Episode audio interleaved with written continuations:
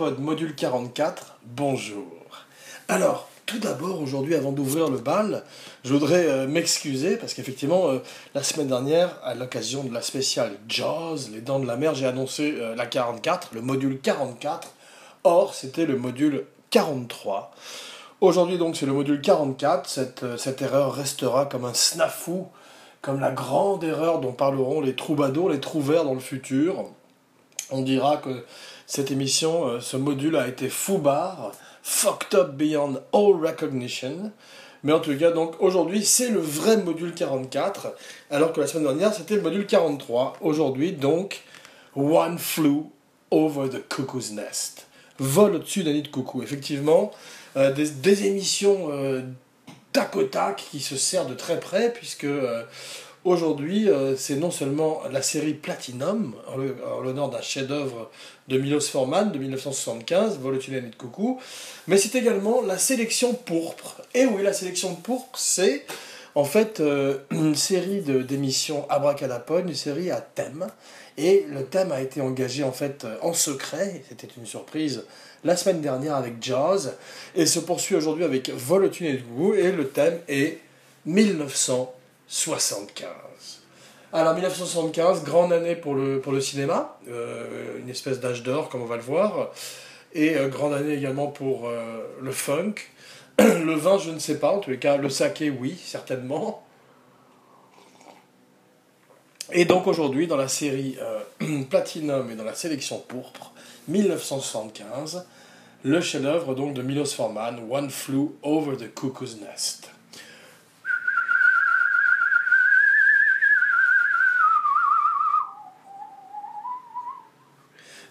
c'est la, la scie musicale, euh, le fameux thème du film, très organique aussi, très viscéral, qui rappelle un petit peu les chants euh, de Native American, des Indiens d'Amérique. Euh, en fait, c'est une musique, on va commencer comme, comme souvent par la musique.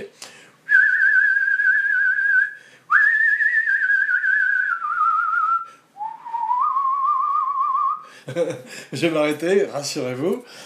donc Jack Nietzsche, Jack Nietzsche qui fait appel donc à cette scie musicale qui marque le film de la même manière que le violon de Bernard Herrmann dans Psychose ou les yodels de, dans euh, Raising Arizona, Arizona Junior ou Mars Attack, le yodel qui fait exploser la tête des Martiens. Mars Attack est un, film également avec Jack Nicholson, comme Volatile et Coucou. Ah, je me suis rattrapé de justesse avant de partir dans tous les sens comme d'habitude. Donc, Jack Nietzsche, c'est un, un, grand musicien. On voit qu'il a travaillé euh, beaucoup sur des films de surf aussi. Il a travaillé avec les Stones, avec Neil Young.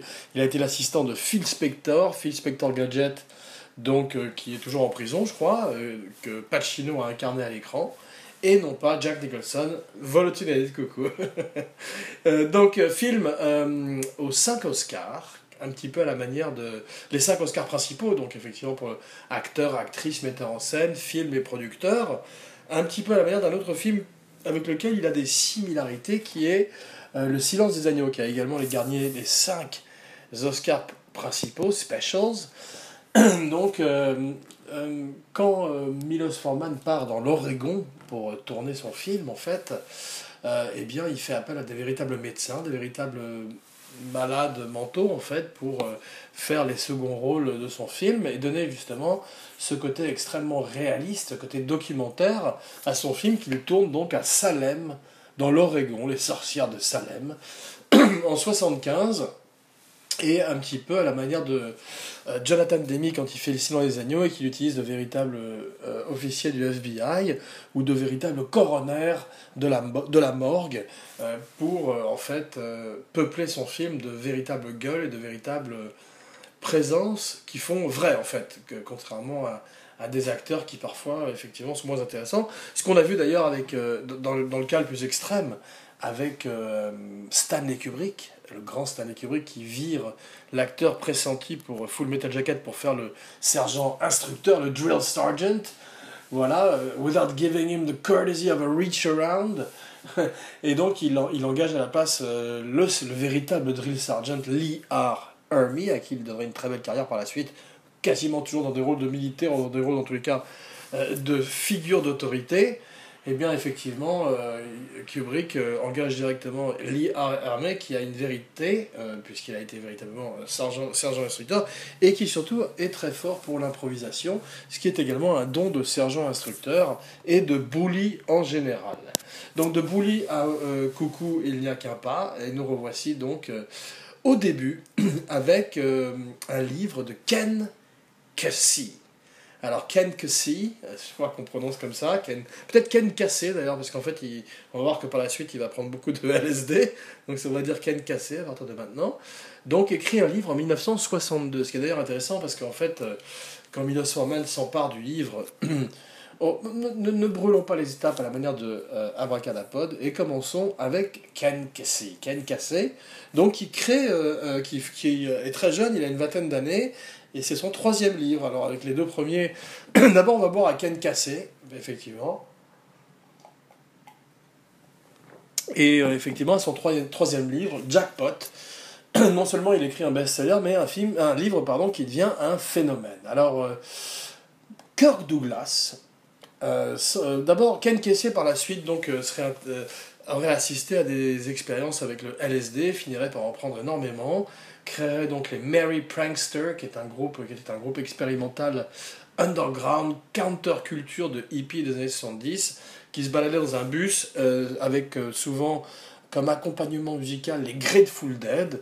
Tout le monde était plein de drogue, très content. Ça s'est mal terminé pour tout le monde, effectivement, quand les gens ont commencé à mourir d'overdose.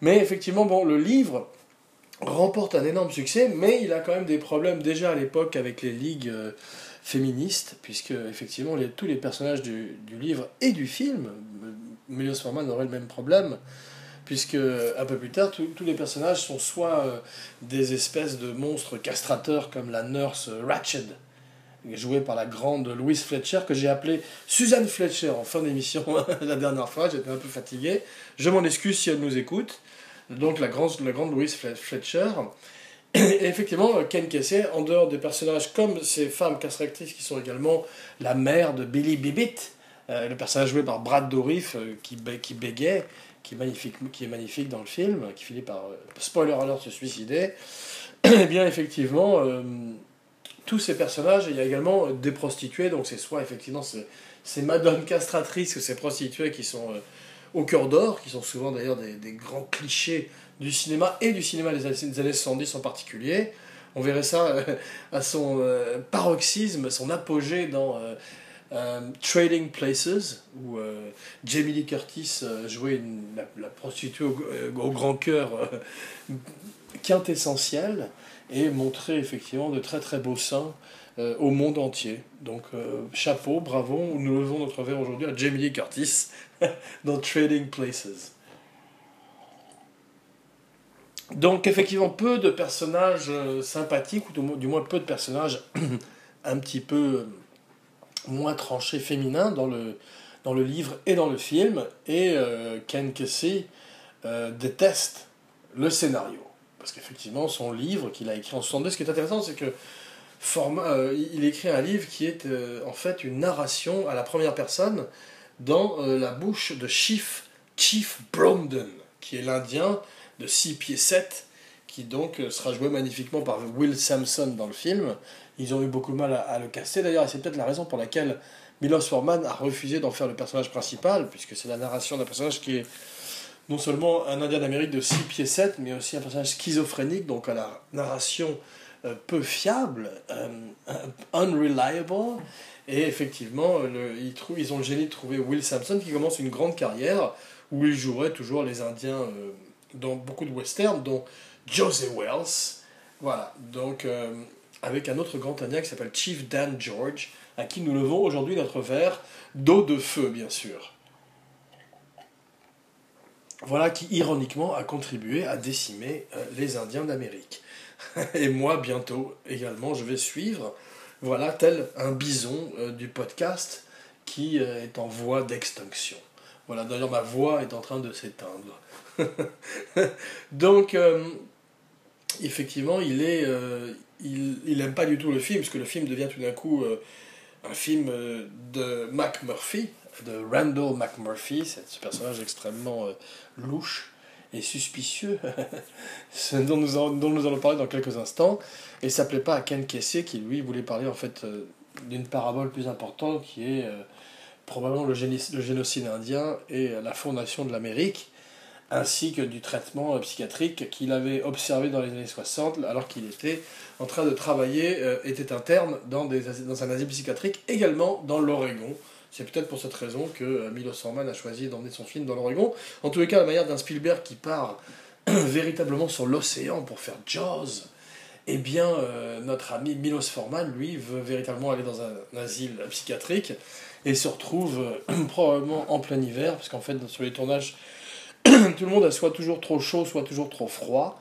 Donc, euh, il est euh, dans l'Oregon, avec une bande d'acteurs qui partent tous euh, profondément dans la méthode, à tel point que Nicholson, quand il arrive sur le tournage, se demande si il se repose, parce qu'il se tombe sur une véritable bande de cinglés. et lui-même, c'est très intéressant, il y a un reportage où il parle du fait que les gens pensent qu'il n'a jamais utilisé la méthode, puisqu'il a en fait effectivement une forme d'acting qui a l'air très freestyle et très euh, organique, euh, presque improvisé. Or, non, on voit effectivement qu'il est très méthode et qu'il a beaucoup donné pour ce rôle de, de, de inmate, de prisonnier qui, pour échapper effectivement aux travaux forcés et à la prison, se fait passer pour fou et tombe sur. Euh, l'autorité et euh, la nurse Ratchet, en fait. Et euh, ce, le film, au départ, était donc cette parabole pour un Indien, la mort du peuple indien. Et Milos Forman, lui, arrive des pays de l'Est, mettant en scène tchèque. D'ailleurs, malheureusement, j'ai pas vu ces films tchèques. J'ai pas vu les, les Malheur d'une blonde, Les Amours d'une blonde, pardon, c'est ça, oui, et Au feu les pompiers. Et j'ai pas vu non plus Taking Off, qui est son premier film américain, mais donc qui lui permet tout d'un coup d'être euh, un metteur en scène qui a euh, le regard d'Hollywood et qui intéresse Kirk Douglas. Effectivement, Michael Douglas, dans les années 60, tombe sur les épreuves du livre, un petit peu à la manière aussi de Spielberg avec Jaws, il a le livre entre les mains avant même que le livre ne sorte en librairie et ne soit un énorme succès, comme je disais, quasiment un phénomène de société à travers le monde. Et eh bien, Kirk Douglas tombe amoureux du projet, incarne même plusieurs fois euh, Mac Murphy au théâtre. Et quand vient le moment d'en faire un film, puisqu'effectivement Hollywood, la société n'était peut-être pas prête dans les années 60 à avoir un film qui parle de telle façon d'électrochoc, de lobotomie, et d'un régime quasi euh, nazi dans l'Amérique, euh, entre guillemets, contemporaine, eh bien, effectivement, quand il vient le moment de, de, pouvoir le faire en film, il, veut, il, veut, il finit par le donner à, son fils, à Michael Douglas, qui euh, fait les rues de San Francisco, probablement à l'époque, mais en tous les cas, tout d'un coup, est intéressé de devenir producteur, et à l'idée de génie de ne pas prendre son père, qui a 60 ans à l'époque, et beaucoup trop vieux pour Randall McMurphy, donc ils font appel à Jack Nicholson, qui est l'acteur le plus en vogue à l'époque, qui a 38 ans, 39 ans, qui sort euh, de films comme Chinatown, et qui va incarner ce personnage, effectivement, qui malheureusement est très très très louche, parce qu'avant de devenir ce personnage christique, qui euh, en fait donne sa vie et se retrouve... Euh, il y a beaucoup de symboles très lourds dans le film, comme le fait qu'il soit que, que la, la table d'électrochoc sur laquelle il se retrouve au moment où il est puni pour la première fois par la nurse Ratched est en forme de crucifix. Il est littéralement crucifié tel le Christ, jusqu'à la fin où il, il, est en fait euh, vendu par Judas, le pauvre Billy Bébét, qui se remet à bégayer devant euh, Nurse Ratchet et qui finit par dire que Randall McMurphy est à l'origine de l'introduction des prostituées dans la, dans l'asile. Donc, euh, effectivement, il a un parcours christique, mais quand il arrive, c'est un homme qui a violé une jeune fille de 15 ans. Alors ça, effectivement, c'est euh, malheureusement un reflet de ce qui arriverait dans la réalité à Polanski quelques années plus tard, dans la maison de Nicholson, qui bien qu'il n'était pas présent, euh, euh, était, parce qu'il était sur un tournage quelque part en, Europe ou ailleurs, eh bien effectivement, ça, a des échos terribles, tragiques et tristes. Et voilà, on va pas s'étendre là-dessus, parce qu'effectivement, c'est un des problèmes du film de ces films des années 70 comme Orange Mécanique ou ces films euh, même comme euh, Les Chiens de paille qui traitent effectivement le viol ou que ce soit le viol de mineurs d'une façon euh, un petit, petit peu détendue, surtout à notre époque, et effectivement fait de ce personnage un personnage qui est moins, qui est beaucoup plus difficile avec lequel s'identifier, et que même et qu'il faut replacer le film à l'époque des années 70 même si l'action est censée se passer en 60, dans les années 60. Donc ça qui est intéressant, parce que le film est véritablement un film des années 70, c'est un film sur le Vietnam, sur le Watergate, sur le communisme, effectivement, puisque Milos Forman, qui s'empare du film, en fait une parabole sur le communisme. Il dit que le communisme, c'est sa, sa nurse Ratchet à lui, c'est son infirmière à lui, lui qui a vécu sous le joug du, communiste, euh, du, communisme et qui est arrivé en Amérique, a eu envie de partager son expérience et, d'utiliser euh, le livre de Cassé comme une métaphore pour sa vie et ce qu'il avait vécu dans son pays. Donc effectivement, euh, je recommande aujourd'hui tous les films de Forman, tous les, tous les films moins connus de Forman et moins aimés, parce qu'effectivement, euh, il faut voir Au feu des pompiers que j'ai pas vu, il faut voir Les amours d'une blonde que j'ai pas vu, c'est à moi que je me parle là. il faut voir donc Taking Off, mais il faut voir aussi, bien évidemment, il faut revoir Amadeus, il faut vous revoir R, qui est passé un petit peu inaperçu, parce qu'un peu à la manière de Voler sur coucou, c'est un film aussi sur les années 70, mais qu'il a fait dans les années 80, donc il y avait 10 ans de retard déjà. Et euh, il est passé un petit peu à côté du public, malheureusement, mais c'est un film qui gagne à être redécouvert, en particulier pour le grand John Savage, Treat Williams et euh, tous les autres acteurs du film, parce qu'effectivement, Milos Forman, qui a dit un jour Casting is Destiny, a formidablement casté son film, en particulier Vol au-dessus d'un nid de coucou. Alors, avec, euh, on a vu qu'il y a tous les second rôles, donc Zanz, qui produirait plus tard Amadeus, effectivement, partent avec euh, Milos Forman en, quête d'un acteur et castent également les seconds rôles. Alors ils, prennent Scatman Crothers, il est formidable. C'est étonnant parce que tous les, euh, tous les infirmiers sont joués par des acteurs africains-américains et c'est assez rare à l'époque et ça renverse un petit peu euh, la, donne par rapport au film qui représentait les, droits civils et c'est très bien. Et donc Scatman Crothers c'est un très très beau rôle et on verrait que Nicholson se rappellerait de lui plus tard au moment de Shining et, le rappellerait, puisqu'effectivement, Scatman Crothers, qui, euh, qui vient du cinéma des années 40, je crois, qui, était, euh, qui, jouait euh, de la musique, qui dansait également, qui faisait peut-être des claquettes, eh bien, est engagé pour faire Halloran. Halloran, qui est le gardien, en fait, dans le cuisinier d'ailleurs plutôt de l'hôtel Overlook, dans le chef-d'œuvre de Kubrick, The Shining, tiré du chef-d'œuvre de Stephen King, The Shining. Voilà. Donc, euh, Scatman Crothers joue dans le film, il crée une amitié avec euh, Jack Nicholson, qui le rappelle pour, ou en tout cas, qui euh, le présente à Stanley Kubrick. D'ailleurs, Scatman Crothers aura une espèce de crise de nerfs, de meltdown sur le film, non pas Volation de Coucou, mais The Shining puisqu'après 70 prises, on le voit euh, dans le, magnifique making-of fait par la fille de Kubrick, Viviane Kubrick, qui s'appelle Making the Shining. On voit effectivement qu'il craque nerveusement, Scatman Crothers, qui demande à Kubrick What do you want from me, Mr. Kubrick? Mais il pleure de bonheur aussi à la fin, parce qu'effectivement, il sait qu'il a rencontré un maître, un perfectionniste, une espèce de Mozart, d'Amadeus du cinéma. Donc on tire notre chapeau et on boit un verre à Scatman Crothers, qui également. Euh, accessoirement, et pour un petit trivia, abracada trivia, trivia bracadapod, eh bien, était la voix de Hong Kong Fufu en Amérique, qui s'appelle, je crois, Hong Kong Fui. Voilà, donc As Catman Crothers, qui bien sûr nous a quittés depuis un petit moment, mais qui est avec nous en esprit puisqu'il avait le Shining. Et qui propose une glace, un parfum de glace à la vanille au petit euh, Danny Torrance dans The Shining. Voilà. On va refaire une spéciale de Shining. Il y en a eu une déjà dans le passé, mais elle n'était pas assez creusée. Je pense qu'on peut aller encore plus profond dans The Shining. Donc on, revisitera l'hôtel Overlook au moment d'Abracad Halloween. C'est une menace.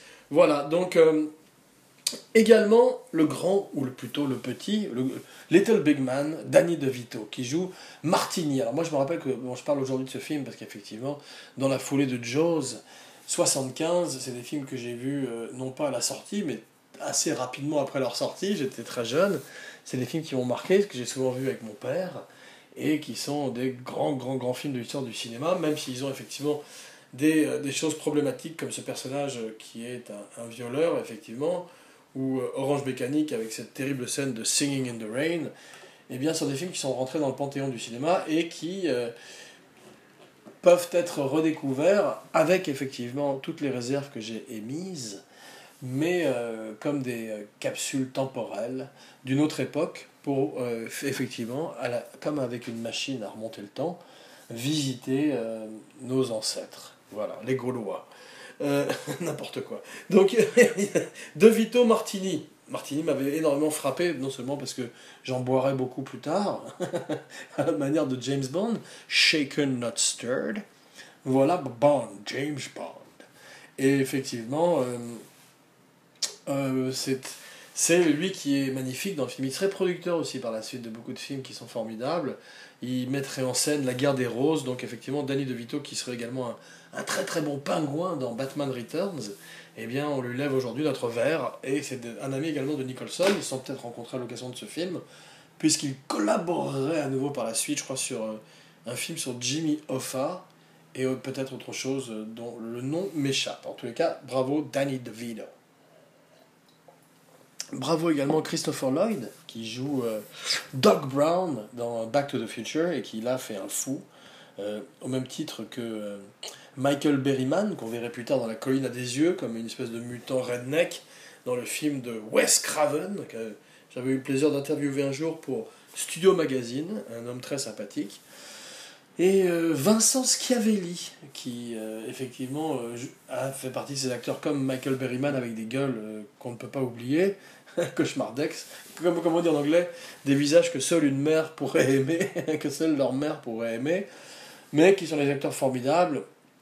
Effectivement, on se rend compte que Milos Forman et tous ces gens avec ce scénario qui très hot, Jack Nicholson, avaient tous euh, effectivement euh, accès aux meilleurs acteurs, à la crème de la crème, aussi bien en termes de caractère acteur que de, euh, que de lead. Donc ce qui nous amène très très naturellement vers l'abra-caractère acteur de la semaine, qui est Brad Dourif. Alors Brad Dourif, c'est lui qui fait Billy Bobbitt. Billy Bibbit dans... Euh, je vais pas me mettre à bégayer comme lui, rassurez-vous. C'est lui qui fait le, personnage du jeune homme qui, euh, effectivement, est brisé également par la nurse Ratched, magnifiquement joué par Louise Fletcher, qui gagnerait également très justement un Oscar crois pas qu'elle aurait énormément de, de, films par la suite euh, aussi marquants, de rôles aussi importants dans sa carrière. Mais en tous les cas, elle a été une des grandes méchantes de l'histoire du cinéma. Et même si elle est un petit peu manichéenne, elle montre tout d'un coup, euh, en particulier vers la fin, euh, des aspects terriblement humains et prouvant qu'elle n'est pas simplement un robot. Et c'est ce qui a plu à Forman, parce qu'effectivement, il se rend compte que ce soit un officier nazi, un, commissaire du peuple ou, même une, force religieuse tous les gens qui abusent comme ça de leur autorité sont terriblement euh, néfastes. Et c'est ce qu'il prouve dans son film, qui bien qu'il soit un petit peu euh, manichéen et antiféministe, à la manière du livre de Ken Kesey, c'est drôle parce que reste un très grand film. Je termine ma phrase quand même. C'est drôle parce que Ken Kesey euh, n'a jamais voulu voir le film, puisque dès qu'on a changé le scénario qu'il a proposé, il s'est tout de suite en fait buté à la manière de Alan Moore, le grand Alan Moore qui n'a jamais voulu voir les adaptations de ces bandes dessinées au cinéma, à juste titre d'ailleurs, parce qu'elles sont en général assez merdiques, comme euh, euh, La Ligue des Gentlemen Extraordinaires ou Les Watchmen. Il y a des bonnes choses dedans, mais c'est pas terriblement réussi en général. Donc Ken Kesey un jour euh, zappe dans un motel à la télévision. Il est allongé au lit en train de manger de la glace à la pistache moitié pistache, moitié fraise. Et tout d'un coup, il tombe sur Volatile de Coco à la télévision. Alors, il commence à regarder 10 minutes et puis il arrête, il dit je zappe. Il repasse sur euh, comment gagner euh, des millions parce qu'effectivement, il est dégoûté par le film et toute sa vie, il serait braqué comme ça, comme Alan Moore, contre le film. Et il irait jusque dans sa tombe en 2001 en dénigrant le film. Voilà. Il serait d'ailleurs euh, défroqué par. C'est un mot qui est bien, un prêtre défroqué. On lui enlève son pantalon et il part cul nu comme ça dans une église devant ses ouailles. Donc euh, effectivement, euh, Milos Forman, lui, il s'en fout. Il voit là le moyen de faire une espèce de, de parabole. Beaucoup d'Américains disent, d'ailleurs que c'est pas un film américain, c'est un film européen. Il a, il a cette force, cette puissance des, des films de euh, Claude Sauté, ou ces films qui, ont, qui ressemblent à des documentaires et qui donnent l'impression de mettre en scène de véritables êtres humains, contrairement, contrairement à aujourd'hui où euh, les films effectivement sont beaucoup plus des formules et les personnages de plus en plus des archétypes pour plaire au plus grand nombre. Je ne m'en plains pas car j'aime énormément également certains films de super-héros et que je serai le premier en salle vendredi pour aller voir John Wick 2, ou plutôt John Wick chapitre 2. J'ai adoré le premier, grand fan de Keanu Reeves, qui à mon avis est un acteur mésestimé, qui est un acteur qui, à la manière de Johnny Depp, a fait énormément de progrès au long de sa carrière. Il a fait des, des contre-performances comme, comme, les, comme les tennisman. Il a fait des mauvaises, des mauvaises des mauvais rôles. Il était très très mauvais dans Dracula, où il essayait un accent euh, britannique risible, un des plus mauvais accents de l'histoire du cinéma. Il était très mauvais dans beaucoup de films, mais il était bon dans Matrix, qui rappelle d'ailleurs un petit peu. C'est drôle parce que je disais que le personnage de Nicholson est christique. Eh bien, il rappelle le personnage de Neo dans Matrix et également le personnage de Robocop pour son parcours euh, de martyr. Voilà, donc euh, John Wick 2, chapitre 2, et à mon avis, effectivement, Keanu Reeves et de meilleur en meilleur, puisqu'à la manière d'un Gary Cooper, il a trouvé sa niche, il a trouvé sa place, il a trouvé son visage. Il est un acteur comme ça euh, qui est également un avatar du public, puisqu'il est assez neutre, il est assez blank, il est assez vierge, pour qu'on puisse calquer nos émotions dessus, et en plus il est très beau et vieillit très bien. Donc bravo Keanu Reeves, rendez-vous dans deux jours pour John Wick 2, dont je vous parlerai lors de la prochaine. Alors, Brad Dourif, euh, pour terminer sur l'abra-caractère acteur de la semaine, effectivement, euh, c'est lui qui fait Chucky dans Child's Play. Hello, I'm Chucky. Wanna play la, la, marionnette maléfique, la poupée maléfique, qui va pas tarder à revenir d'ailleurs bientôt dans un nouveau remake qui a été fait cinq fois à l'écran, souvent de façon réussie d'ailleurs. J'ai oublié qui sont les, créateurs, ou les producteurs, ou les metteurs en scène, mais euh, les effets spéciaux étaient mécaniques assez drôle, peu de CGI et un humour noir et décalé euh, sur cette poupée dont, euh, un serial, dans laquelle se réincarne un serial killer grâce au vaudou. Donc il faisait la voix off de la poupée euh, et le grand Brad Dourif a fait beaucoup de, de psycho et de méchants tout au long de sa carrière. Dans le silence des agneaux d'ailleurs, pas le silence des agneaux d'ailleurs, le Seigneur des anneaux, pardon, on peut se tromper. Et euh, c'est un des grands, grands abracaractères acteurs à qui nous, aujourd'hui, levons notre verre. Bravo Brad Dourif. Donc, Milos Forman, euh, c'est effectivement euh, un acteur, un acteur, parce qu'il a joué dans certains films, mais surtout un metteur en scène.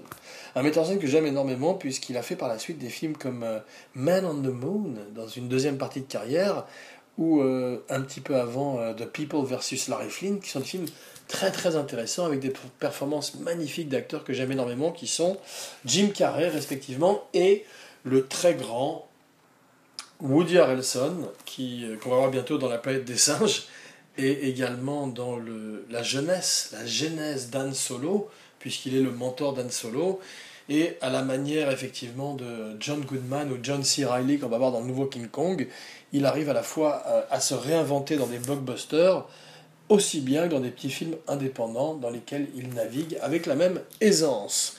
Donc, euh, coup de chapeau à tous ces acteurs, ces abracaractères acteurs, qui, euh, qui tiennent à cœur à Abracadapod.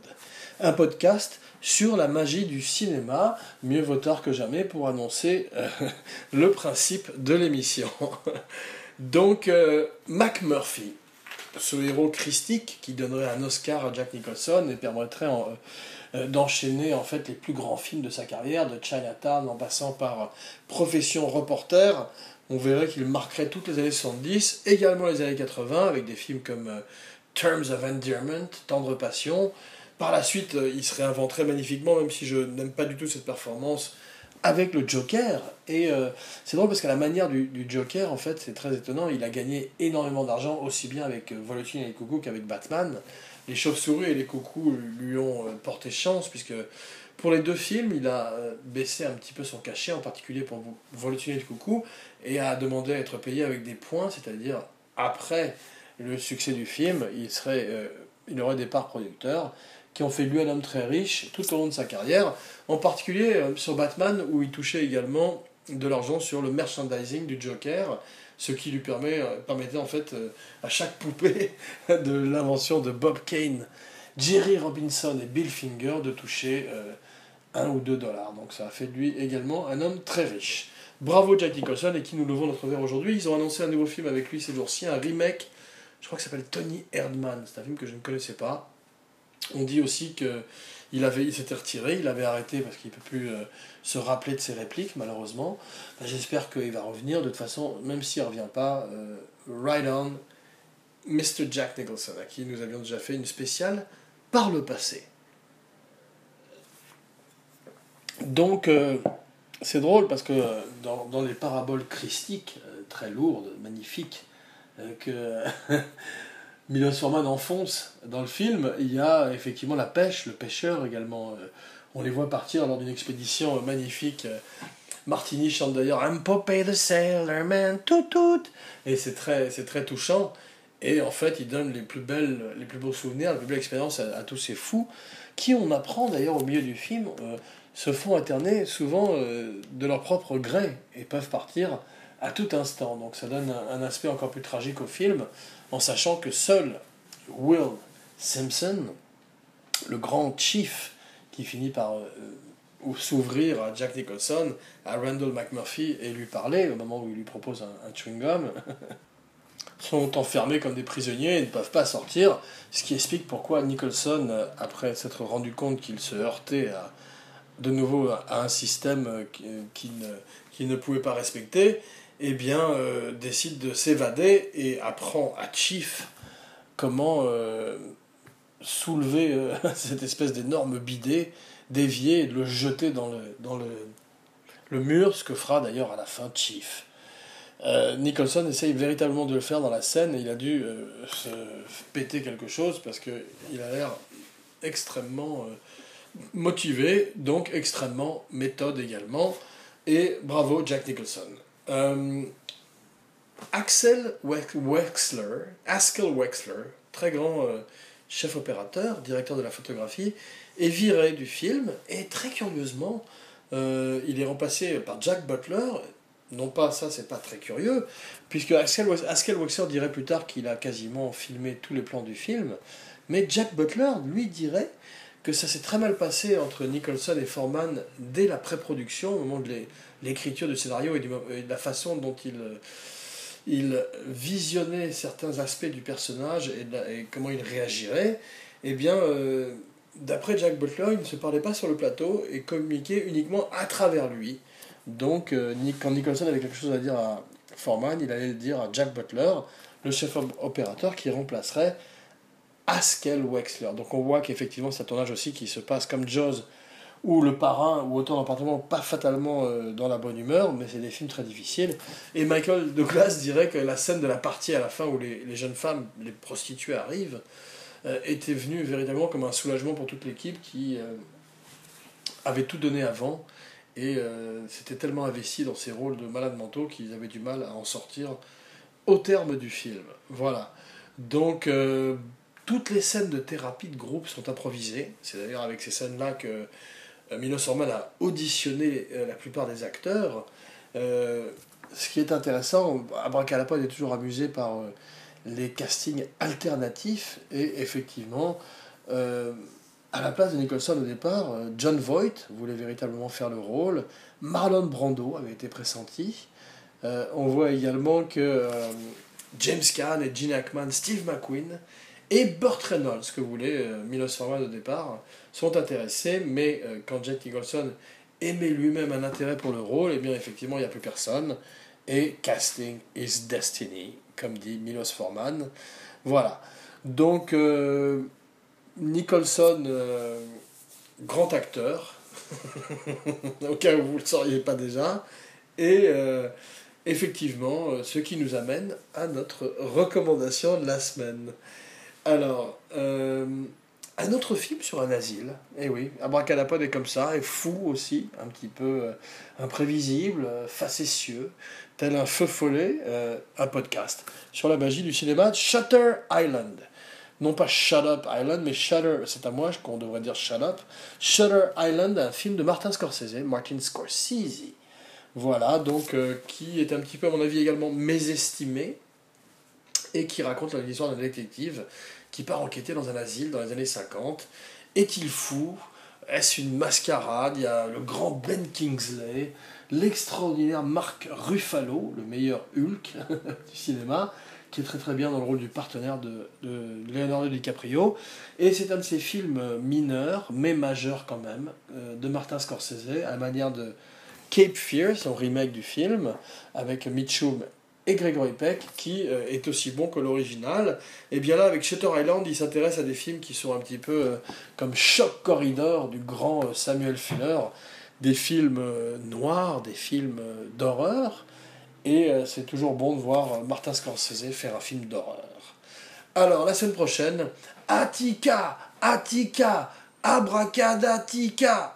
c'est Dog Day Afternoon. John Cazale, Wyoming, euh, Al Pacino, Chris Sarandon, Sidney Lumet, Al Lumet.